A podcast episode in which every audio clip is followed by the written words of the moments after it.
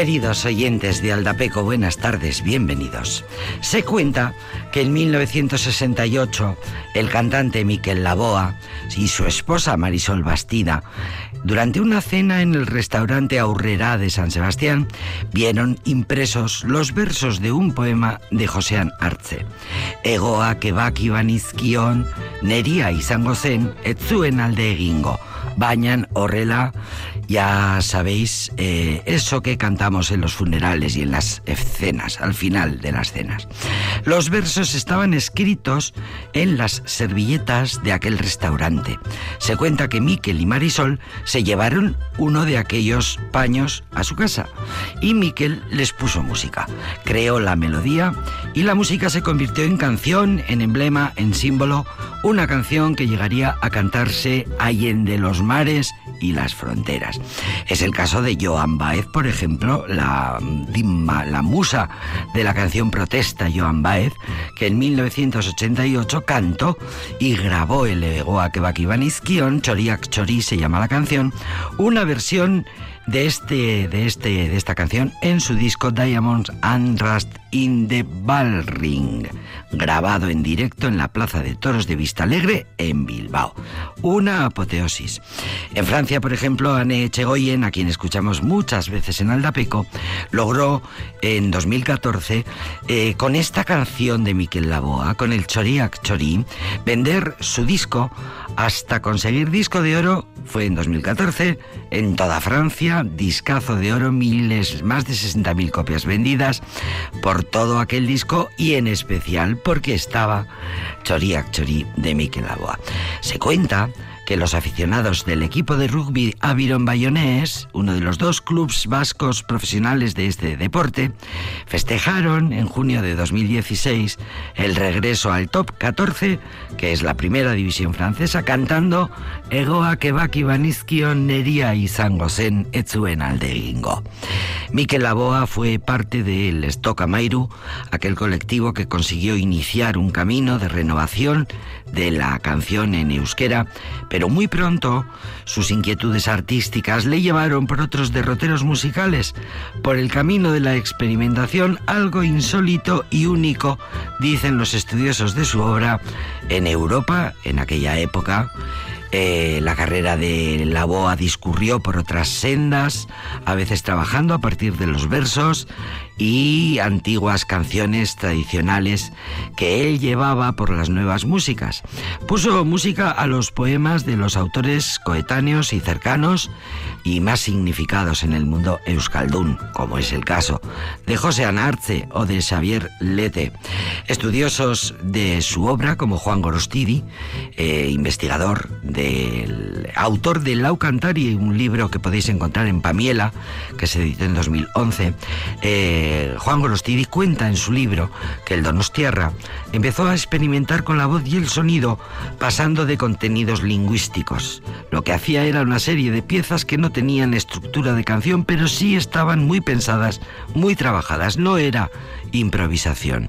Esas piezas tenían juegos fonéticos construidos alrededor de unos conceptos relacionados con ideas o poemas, como el elogio de la dialéctica de Bertolt Brecht, como una especie de respuesta al estímulo del poema, empezaba la boa a experimentar con la voz.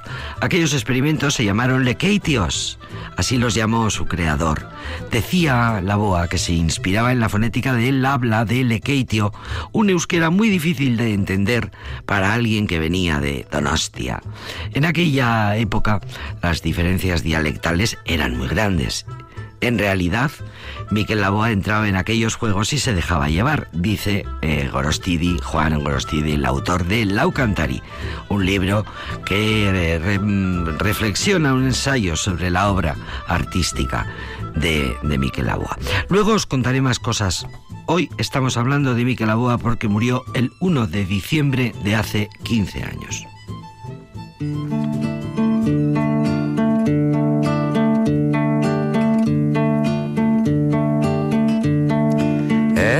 Euskiak urtzen du goian, gailurretako elurra. lurra Uarkada jauzten ibarrera Geldi gaitza den oldarra Gure baitan datza eguzkia Iluna eta izotza urratu dezaken argia urtuko duen bihotza. Bihotza bezain bero zabalik besoak eta eskuak gorririk ikus dezagun egia argiz beterik burua. Bate goxe dira bueno, ez gara guasetuko, bat inon loturik deino, ez gara libre izango. Bakoitxak urraturik berea, denon artean geurea, eten gabe gabiltza baltzen, gizatazunari bidea.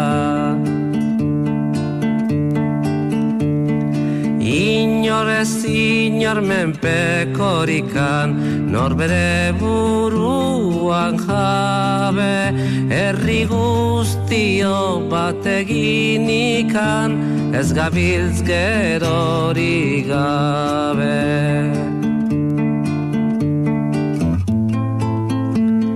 Bat goxe dira ez gara guasetuko Bat inon loturi deino ez gara libre izango.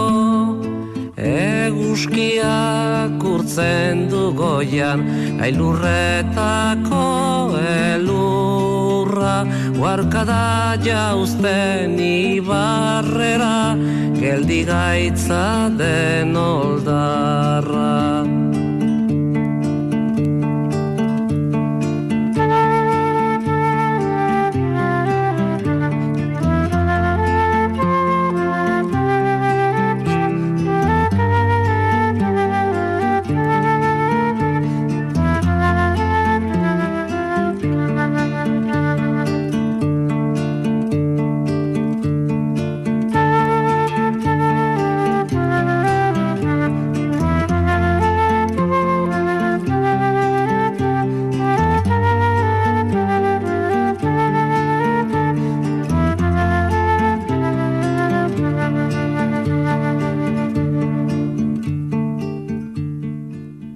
sol funde en lo alto la nieve de las cimas, torrencialmente baja hacia los valles, un impulso incesante. En nosotros está el sol, el corazón que puede fundir y la luz que puede raspar el hielo y la oscuridad. Dueño cada uno de sí mismo, nadie en lugar alguno dominado, unidos todos los pueblos tendremos nuestro futuro. En tanto haya un solo hambriento, no nos saciaremos, mientras haya un oprimido, no nos liberaremos. Pues una letra emocionante de José Antonio Arce, aquel poeta cuyas letras encontró en una servilleta de un restaurante en San Sebastián, Miquel Laboa, que por cierto le puso música a este poema y eh, de, uno de los que está considerado grandes poetas en euskera, José Antonio Arce, sin duda, le puso música y grabó eh, en el disco de 1977. Por cierto, que no olvide recordaros que en 2017 el niño de Elche, a quien le tenemos mucho predicamento en este programa, el cantor flamenco, niño de Elche, que ya le ha hecho en directo varias veces homenaje a Miquel Aboa con versiones flamencas del Choriac Chorí, realizó una adaptación en vivo, una performance, eh, de uno de los últimos lequeitios que investigó y grabó Miquel Laboa, lo hizo frente al cuadro eh, Guernica de Picasso, fue en el Museo Nacional de Arte Contemporáneo Reina Sofía en Madrid y esta, este lequeitio número 5 lo tenéis eh, incluido, lo tenemos en su disco, en el disco de Niño de Elche, Antología del Cante Flamenco Heterodoxo. Cuenta Joshua Rínaga, profesor de antropología social en la Universidad del País Vasco y autor del libro Euskal Música Cosmicoac, cuenta en este libro refiriéndose a los lequeitios de Miquel Laboa. Cuando la estrenó en los Cantaldis de aquellos años, que eran más rituales antifranquistas que demostraciones musicales para un público atento, fue ridiculizada en algunos casos, pero cuando la interpretó en 1987 en las celebraciones del 50 aniversario del bombardeo de Guernica, obtuvo un apoyo masivo y creó una emoción colectiva tremenda. Miquel Laboa, dice el profesor Larrínaga, lo, es lo más parecido a un santo civil que tenemos en la cultura vasca y destaca de su obra artística la capacidad del músico para detectar letras y melodías fabulosas en las poesías de una corta lista de autores y el acierto para trasladar a su terreno canciones tradicionales vascas poco conocidas. El recuerdo más flipante, dice el profesor Larrínaga, es un concierto de Miquel Laboa en Baracaldo. En un local, en un local no muy apropiado. Estábamos allí bastante apelotonados. Era un domingo por la tarde con público muy intergeneracional. Laboa interpretaba uno de sus lequeitios y entonces un bebé que estaba en brazos de su madre comenzó a llorar, a murmurar, a emitir sonidos que podían entenderse como una respuesta a los cantos y juegos fonéticos de la boa. La boa se enrolló en un diálogo de improvisaciones vocales con aquel bebé y consiguió un nivel de comunicación que a los demás nos dejó con la certeza de estar ante un momento artístico irrepetible subyugante. Ahí estaba la esencia de Miquel Laboa, un tío raro y tímido, pero que cuando se ponía eh, con su labor de creación musical y performance tenía una capacidad de comunicación impresionante a base de sensibilidad e implicación. 15 años hace de aquel 1 de diciembre de 2008, el día que murió Miquel Laboa, inolvidable inolvidable. El, lo más parecido a un santo civil que tenemos es muy interesante las opiniones de estos dos profesores que hemos citado. Un recuerdo, un in memoriam a Miquel Aboa en este programa que se llama Aldapego.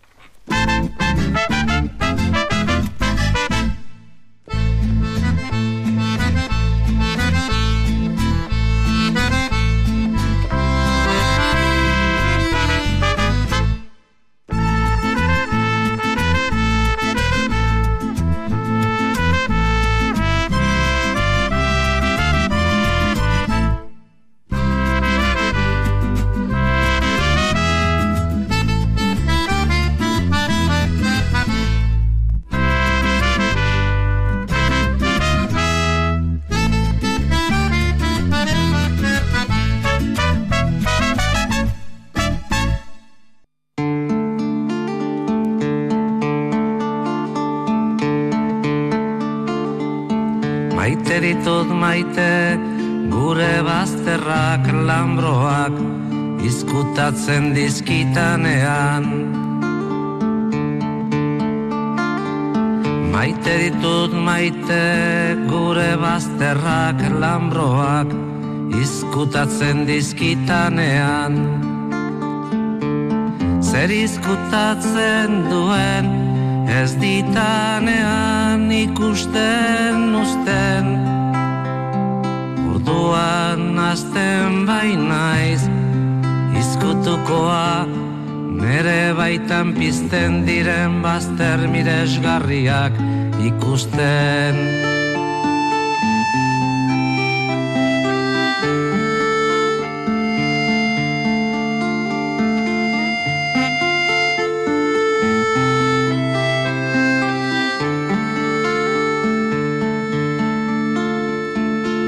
ditut maite gure bazterrak lambroak izkutatzen dizkitanean. Maite ditut maite gure bazterrak lambroak izkutatzen dizkitanean. Zer izkutatzen duen ez ditanean ikusten usten Orduan azten bainaiz izkutukoa Nere baitan pizten diren bazter miresgarriak ikusten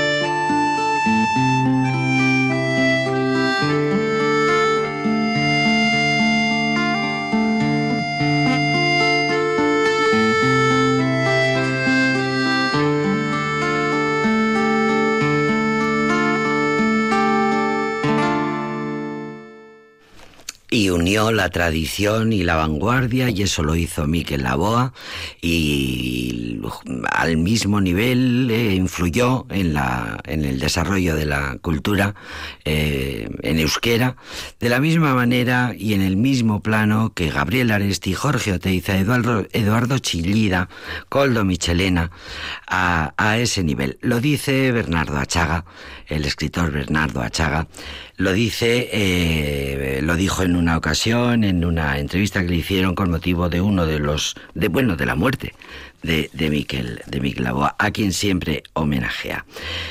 Miquel Laboa, eh, Gurebasterrak, una de las primeras, una de las fundamentales, de las, de las, de las más clásicas. Y Filip Jaruski es un contratenor que nos gusta muchísimo.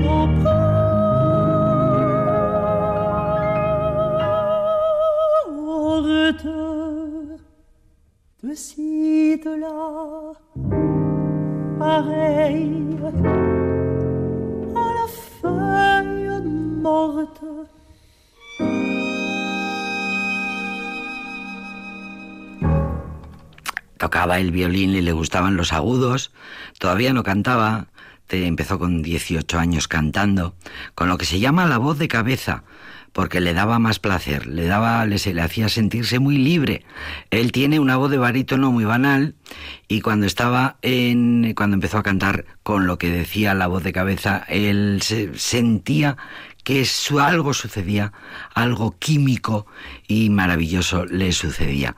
Así que dejó el violín y se dedicó a cantar eh, por los escenarios España es uno de los tres países donde más canto, dice Filip Jaruski en una entrevista, porque está ahora mismo haciendo gira eh, junto con Francia y Alemania. En España hay un fenómeno, que la voz de contratenor gusta mucho. No digo yo que la mía, eh, sino en general. Así que me beneficio de ese éxito general de la música barroca y de la voz de contratenor. La mayoría de las piezas que canto están escritas para castrati, que ya no existen, o incluso para mujeres, muy pocas para contratenor en realidad. Eh, y al escucharme, pues hay público que intenta imaginar cómo sería aquella voz la de los castrati. Cuando cantas el repertorio de para contratenor, se, se, arriesga uno mucho, se está al límite de lo posible y eso es lo que hace que el público esté, se sienta electrizado. Además hay mucha sensualidad, en el barroco es muy hedonista, incluso cuando se está triste, eh, resulta muy sensual. Bueno, y lo hemos escuchado no precisamente eh, en su repertorio barroco, sino eh, en una de las canciones que forman parte de un disco que grabó hace unos cuantos años Philippe Jaruski, dedicado a la chanson francesa, y esta es una versión de una de las canciones de Charles Trenet, el famoso autor de La Mer. Bueno, pues volvemos a escuchar a Philippe Jaruski y, y que nos gusta muchísimo.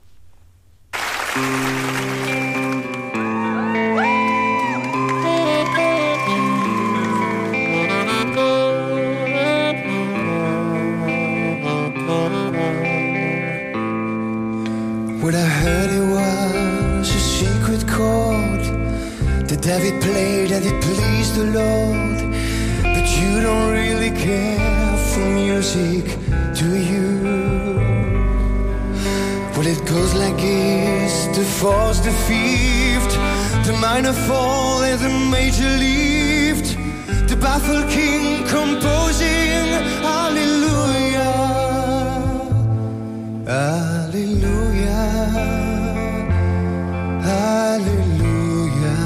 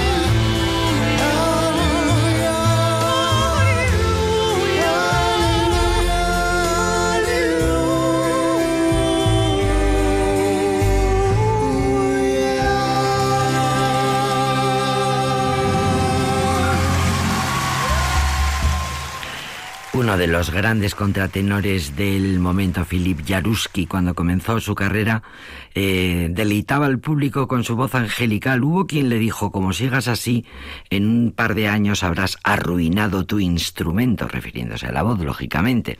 Y dice Philip Jaruski, pues han pasado más de 20 años y aquí sigo. El contratenor a quien ningún otro logra hacer sombra, dice la crítica musical. Bueno, y ahora te es de obligado cumplimiento y así lo haremos. Vamos a escuchar el mejor villancico de la historia, así está considerado por la erudición musical el mejor villancico de la historia. Ayer murió Shane McGowan, cantante del grupo de folk, una institución en el mundo del folk de Pogues. Y como tengo aquí a Alex Martínez Sobrino, le voy a preguntar luego cómo se pronuncia de verdad y bien. Y como lo de Christmas, ¿lo íbamos a poner antes o después? Pues mira, si hay que escuchar Christmas, pues que sea el mejor de la historia. In Memoriam Saint McGowan.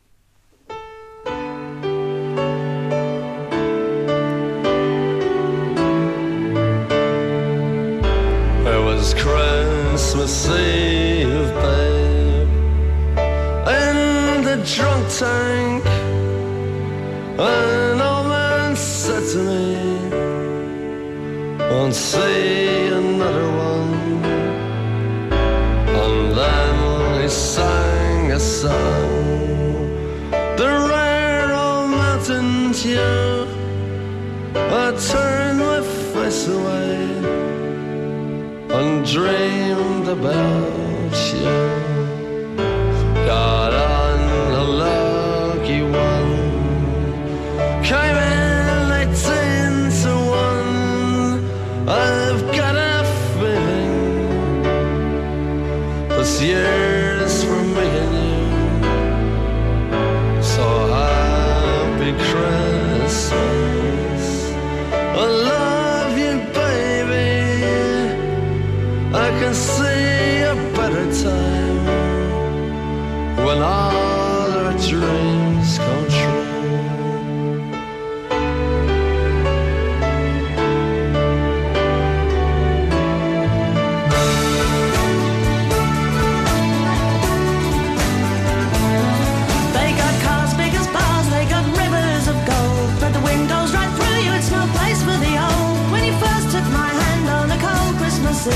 You promised me Broadway was waiting for me.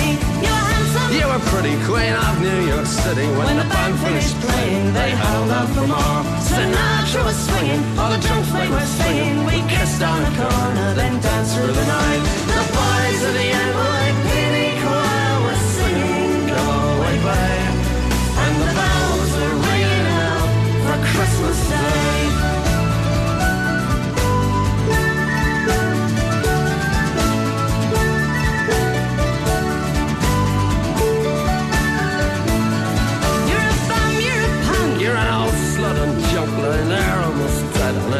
a dripping night bed. You scumbag, you maggot, you cheap, lousy faggot. Happy Christmas, you're ours. I pray God it's our love. The boys of the NYPD choir still singing, "Go away, and the bells are ringing out for Christmas Day.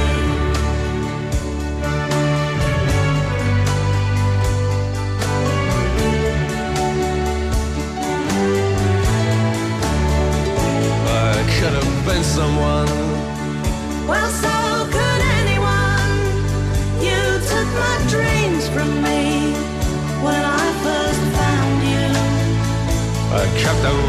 Me, babe. I put them with my own. Can't make it all alone. I built my dreams around you. The boys of the NYPD chorus are singing, "Go away, babe," and the bells are ringing out for Christmas Day.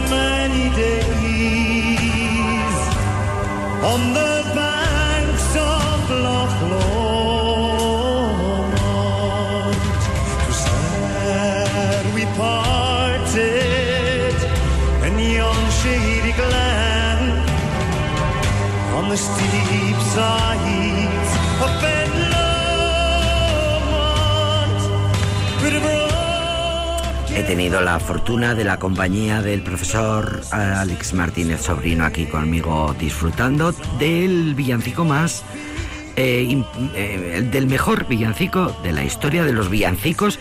Yo no lo, yo digo lo que dicen los que saben, los que mandan los eruditos de la historia. Y Alex, como eh, le gusta mucho la música celta, pues también ha disfrutado un rato.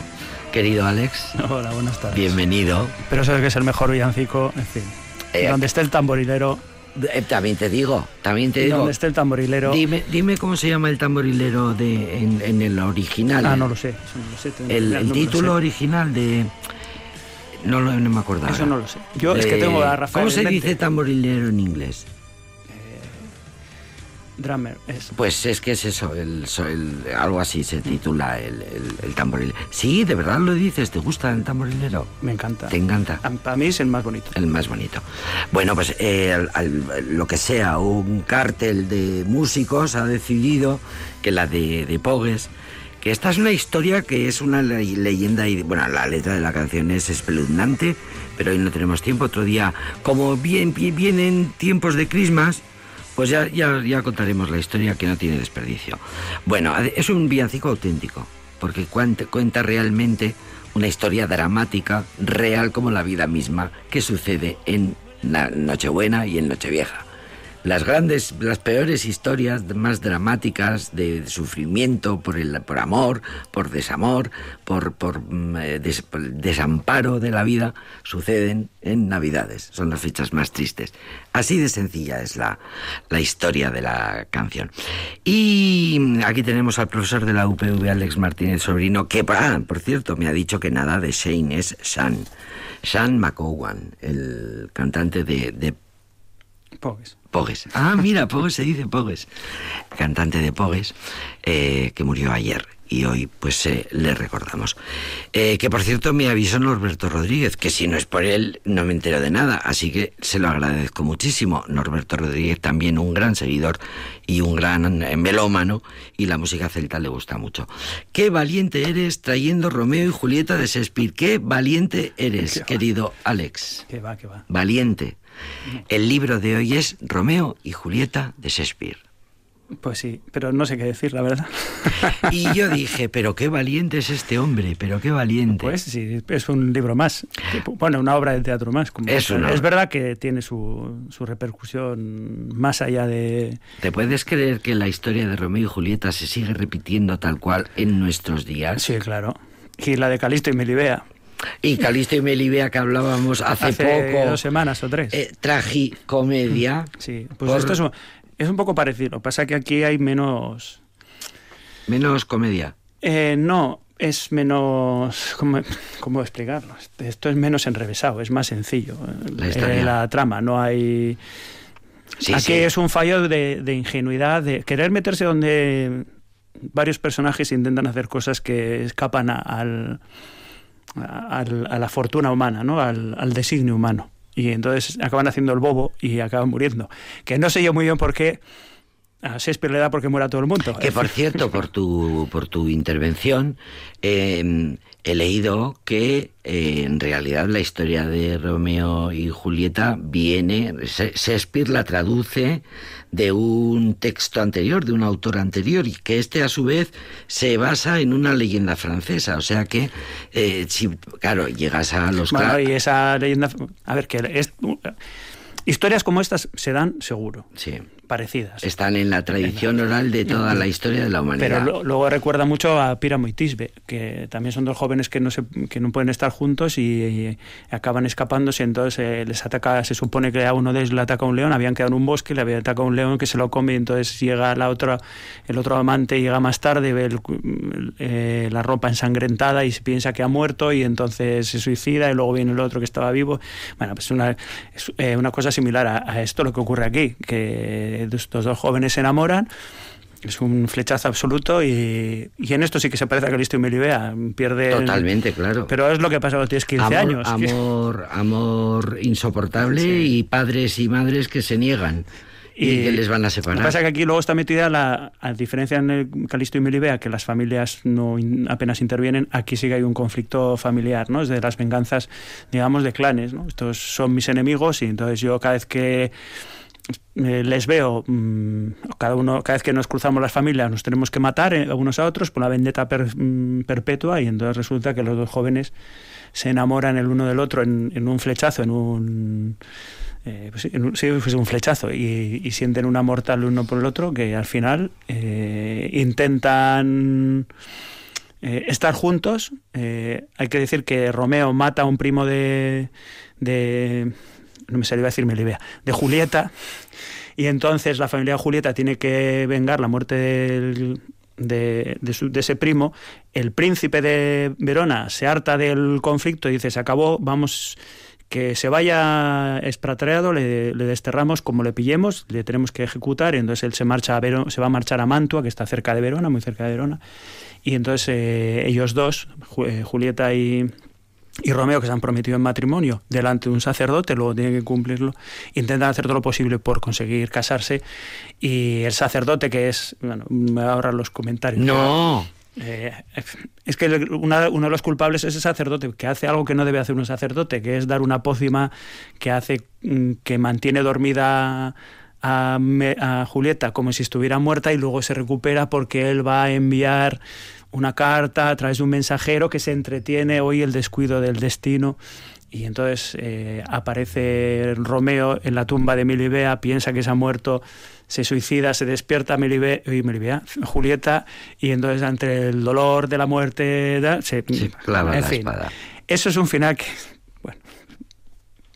chico. parece muy increíble. Bien, Eh, pero, bueno, me parece bien que lo digas. Sí, me parece. Pero es cierto que tiene pasajes que son bonitos. eh, la- la esto. Pero bueno, es poco así. el- Es, es curioso porque estamos hablando, es, pasa con el Quijote también y con la Celestina también, Eh, pero más, eh, ¿quién no conoce la historia? ¿Quién no ha visto mil películas y quién no ha escuchado mil canciones que cuentan la historia de Romeo y Julieta, la historia más conocida del mundo mundial?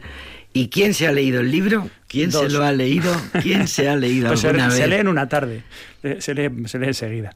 Eh, ¿y, quién, ¿Y quién no ha ido a Verona a ver el... Los amantes de Verona. No, a ver el, el balcón donde se supone que está, que Ah, por bueno, cierto claro, es una asquerosidad absoluta, porque allí entras, cuando digo asquerosidad es sucio, Sí, sí, porque todo el mundo deja recuerdos allí y entonces hay de todo, hay mensajes, pero claro, se pegan con saliva, con chicles, con no sé qué, y aquellos...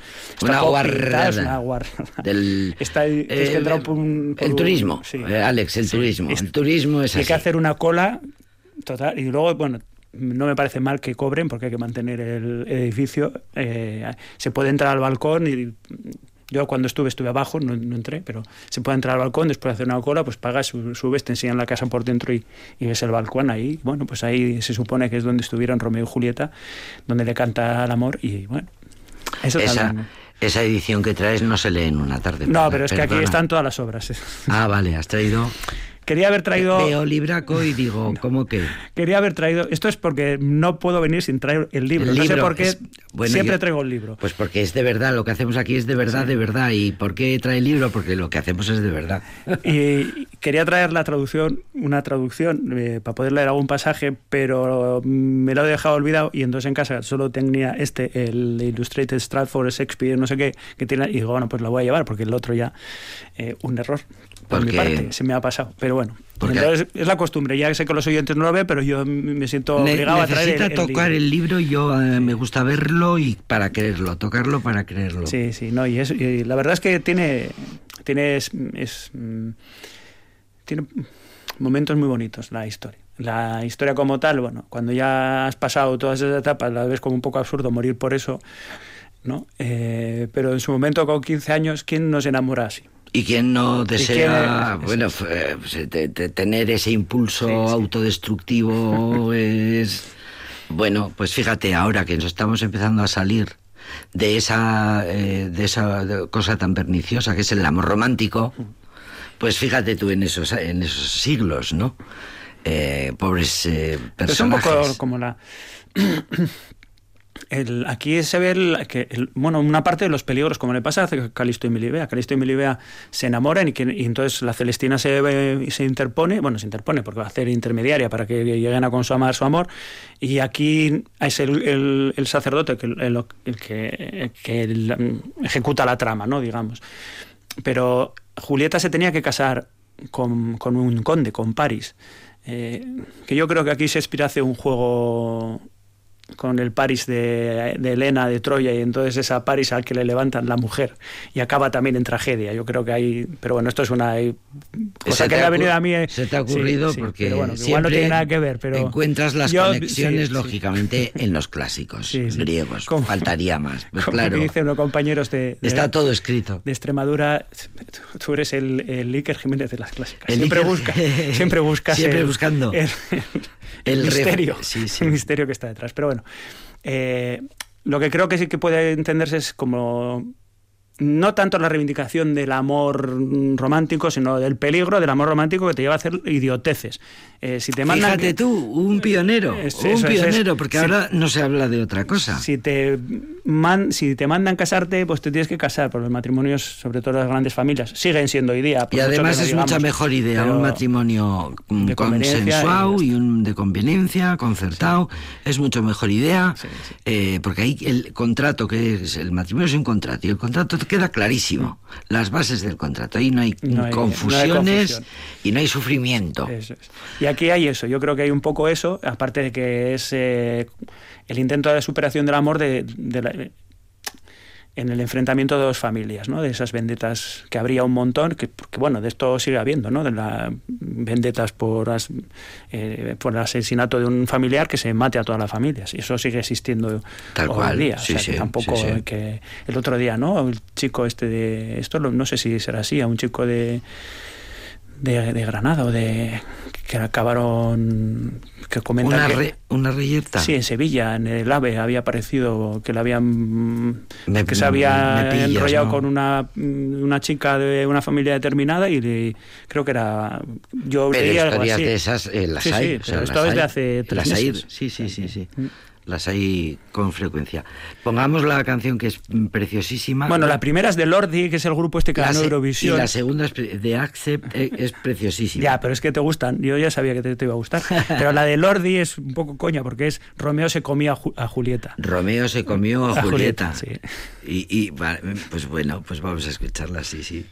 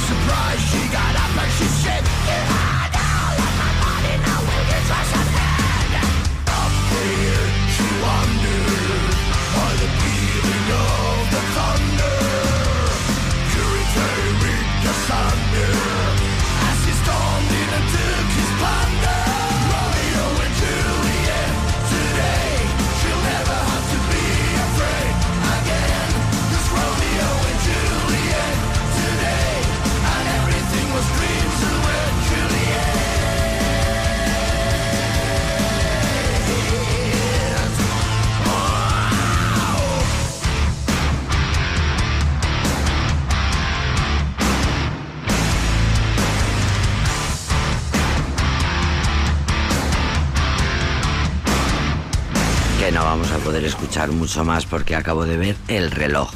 Y pues luego tenemos West Side Story, Montoyas y Tarantos, Calisto y Melibea que ya decía Alex, en fin, la historia del cine, de la cultura en general, la televisión, las- todo está lleno de historias trágicas, eh, historias de amor de, entre jóvenes cuyas familias, no sé qué. ¿Y qué me dices de Shakespeare en relación a esta obra? Me, gusta eso que has dicho de que en realidad la tesis del autor va más por la idea de que eh, eso- un, eso es mi- un casamiento Eso racional. es mi, mi suposición, ¿eh? Esto es Sí, sí, no, hombre, claro, yo ya sé que no has hablado con él personalmente, pero como eres filólogo Sí, y, pero- y es- y- y- y investigas y analizas los textos, Sí, pero bueno, que esa es mi interpretación mm, reflexionando sobre, sobre la obra, que, no es- que creo que va más allá de, de lo que es simplemente la historia de amor, que ahí al final el teatro se utiliza para, sí, para divertir, es parte de la diversión, pero también se utiliza para educar, para formar, Sí, para sí. mandar, transmitir unos valores. para sobre hacer, todo, hacer pensar al personal. eso, sí, eso es, sobre todo mm, en esta época en la que saber leer sabían leer tres. Tres o cinco, vamos, muy Sí, poca, sí, muy, sí. muy poca gente. Entonces ahí. Y ir al teatro también tampoco es que fuera mucha más Hombre, gente. también es verdad que la gente que va al teatro no iba como ahora, que hoy día vamos y vamos a escuchar la obra. Y en esas épocas el que La iban al teatro charlaba, iban a eh, hacer y los que iban a- abajo a la- al gallinero, por algo se llama el gallinero, y entonces ahí había mucho ruido. De eso, mira, hasta eso, hasta en Roma, eh, porque los los autores griegos no tienen eh, ese tipo de referencias, pero en, en Roma hay re- referencias de los autores cuando sacan un personaje diciendo, a ver, a ver si se callan los de la última fila y cosas así. Esto ya- me suena mucho simulado, de sí. haberlo leído en historias Mm. que tienen que ver con compositores clásicos y con cómo era el teatro, estrenos de obras, cómo era aguantar al público que efectivamente lo que hacía era saludarse, charlar y murmurar entre ellos Y en- y no hacer ni caso Y- a lo que estaba Y sucediendo. entonces ahí tienes que conseguir, tienes que entretenerles porque, claro, ap- aprovechas para, para hacer una formación, pero tienes que entretenerles para que estén callados y tú poder hacer la representación. Y más en, cuando son concursos, que no siempre en Roma y en Grecia eran concursos. Aquí, Mm. la- es decir, que la forma de entender el teatro es distinta. Nosotros podemos ir a, a apreciar la representación y tal, porque igual la historia no nos cuenta, aunque tampoco es verdad, porque la historia habla los grandes clásicos siempre hablan de, de nosotros, eh, en una Sí, sí, medida de mayor o menor. de, lo que somos, de los seres humanos, como Sí. somos, Y entonces- de, nuestra condición. Mi interpretación aquí es esa. Aparte de que las de la que puede ser de las luchas familiares y cómo el amor puede surgir en, eh, dentro de esos conflictos y que siempre es mm, esos conflictos al final no, no acarrean más que mal eh, o, o perjuicio o tienen consecuencias nefastas. También el papel de lo que digo, el papel del sacerdote metiéndose en un yendo más allá de lo que le está permitido como sacerdote, eh, que es, eh, pues eso, darle una pócima de eso, pues, o a una bruja, pero claro, aquí lo llamativo es que es el sacerdote el que da y eso es lo que supone el- la consecuencia La- fatal. la ¿no? Es el- tragedia, sí, sí. El, el gatillo, ¿no? Que dispara la... Y, bueno, yo- es por eso digo, es la interpretación que yo hago, ¿eh? pero igual eh, no tiene mucho, mucho sentido. No sé. Bueno, es tu interpretación. Eh, me parece bien. eh, podemos eh, leer. eh, eh, si no te has leído el libro, pues mira, Pues mira, hay un pasaje, tarde. y ponemos la canción si quieres. Hay un pasaje que Sí, me ha gustado, sí, que me ha gustado mucho, que es, están ellos en el balcón, y, porque todo transcurre en, en- en la misma noche, eh, bueno, el mismo día. Es el plazo es un día, pero todo transcurre en la- y están en los dos, y entonces le dice... eh, Julieta oye en un pájaro y dice Romeo, es la alondra que está cantando, me tengo que marchar. Y le dice Julieta, no es el ruiseñor, la, la noche empieza ahora, no te vayas todavía. Y el otro, no, es la alondra que ha cantado. No, el ves las, lu- ruiseñor". las líneas aquellas funestas que el amanecer es funesto. Eh, es muy bonita esa, porque es una, una- dar la vuelta a los y luego Julieta le dice Romeo le dice o me voy o me matan y entonces dice Julieta es verdad es la alondra es la alondra y entonces eh, vete vete porque y entonces el otro dice no era el ruiseñor era el ruiseñor Ah, esa escena es superbonita. intercambian los- sí sí Los papeles, que es lo que pasa con los amantes, Con los que al amantes, final, sí. eh, por eso estamos toda la vida discutiendo. no me porque- importa morir por ti si es por ti yo muero Claro, claro, nos intercambiamos las razones Pues y siempre queremos el bien del otro. Sí, sí, sí. Bien. Bueno, y la música preciosa con- justo nos da tiempo para despedirnos y para agradecerte muchísimo, Alex. Muchas gracias y además gracias. pesa mucho ese libro que has traído hoy. Nada, nada. Alex Martínez Sobrino, que nos trae lo mejor de la literatura clásica este programa los viernes. Así que muchas gracias, Alex. Nos vamos.